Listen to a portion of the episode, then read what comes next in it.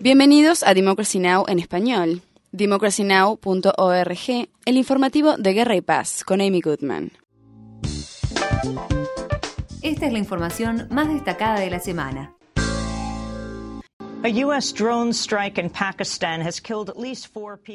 Un ataque con avión no tripulado en Pakistán dejó un saldo de cuatro muertos y cuatro heridos. El ataque impactó contra una vivienda de la zona tribal de Basiristán del Norte. Funcionarios pakistaníes afirman que a causa del ataque murió el segundo al mando del talibán pakistaní Wali ur Rehman. Sin embargo, las aseveraciones no han sido confirmadas. Se trata del primer ataque con avión no tripulado estadounidense en Pakistán desde las elecciones que tuvieron lugar este mes en ese país. Se trata además del primer ataque desde el importante discurso sobre políticas antiterroristas pronunciado por el presidente Obama la semana pasada, en el cual prometió nuevos lineamientos para la guerra con aviones no tripulados bajo su mandato. El ataque de Pakistán tuvo lugar también al tiempo que el Pentágono confirmó que un avión no tripulado estadounidense se estrelló cerca de la costa de Somalia el lunes. Mientras tanto,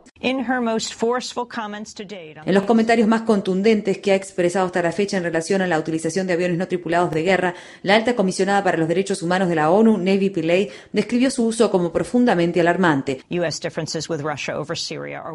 Las diferencias entre Estados Unidos y Rusia con respecto a Siria siguen aumentando, al tiempo que ambos gobiernos procuran convocar a conversaciones internacionales acerca de cómo poner fin al conflicto, que ya lleva más de dos años. El martes, Estados Unidos dijo que respaldaba la decisión de la Unión Europea de suministrar armas a los rebeldes sirios, mientras condenaba la medida de Rusia de enviar misiles antiaéreos al régimen del presidente sirio Bashar al-Assad.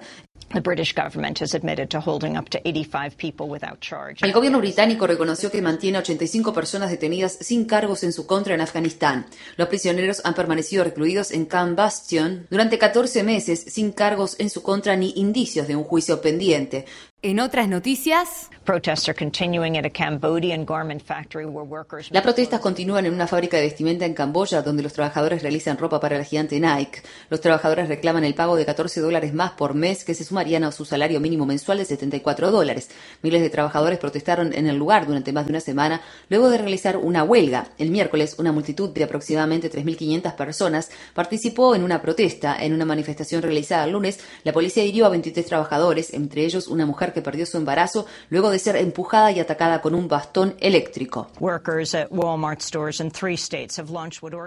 Trabajadores de las tiendas de Walmart de tres estados iniciaron lo que los organizadores califican como los paros de mayor duración hasta la fecha. El grupo Our Walmart afirma que unos 100 trabajadores de Florida, Massachusetts y California comenzaron a abandonar sus puestos de trabajo en una serie sin precedentes de paros prolongados contra represalias laborales. La actual ola de paros podría extenderse hasta la semana próxima, cuando está previsto que trabajadores y activistas lleven a cabo una manifestación durante la Asamblea Anual de Socios de Walmart en Arkansas. Y por último,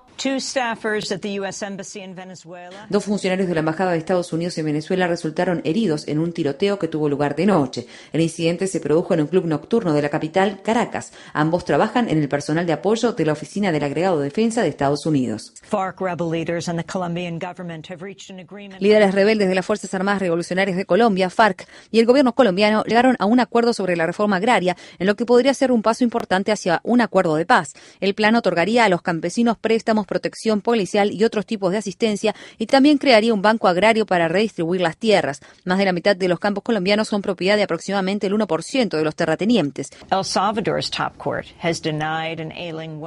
La Suprema Corte de El Salvador le negó el pedido a una mujer convaleciente para realizarse un aborto que podría salvarle la vida. La mujer, que utiliza el seudónimo Beatriz, sufre de lupus y problemas renales y los doctores dicen que su vida está en riesgo si no termina con su embarazo. Al feto le faltan partes de su cerebro y posiblemente muera al momento del nacimiento. En un fallo de 4 contra 1, la Suprema Corte de El Salvador rechazó el pedido de Beatriz, afirmando que en el país la prohibición del aborto es absoluta. Las personas que la apoyan sugirieron la posibilidad de que Beatriz obtenga un aborto en el extranjero, pero los doctores dicen que incluso el viaje puede ser perjudicial para su salud. Finalmente,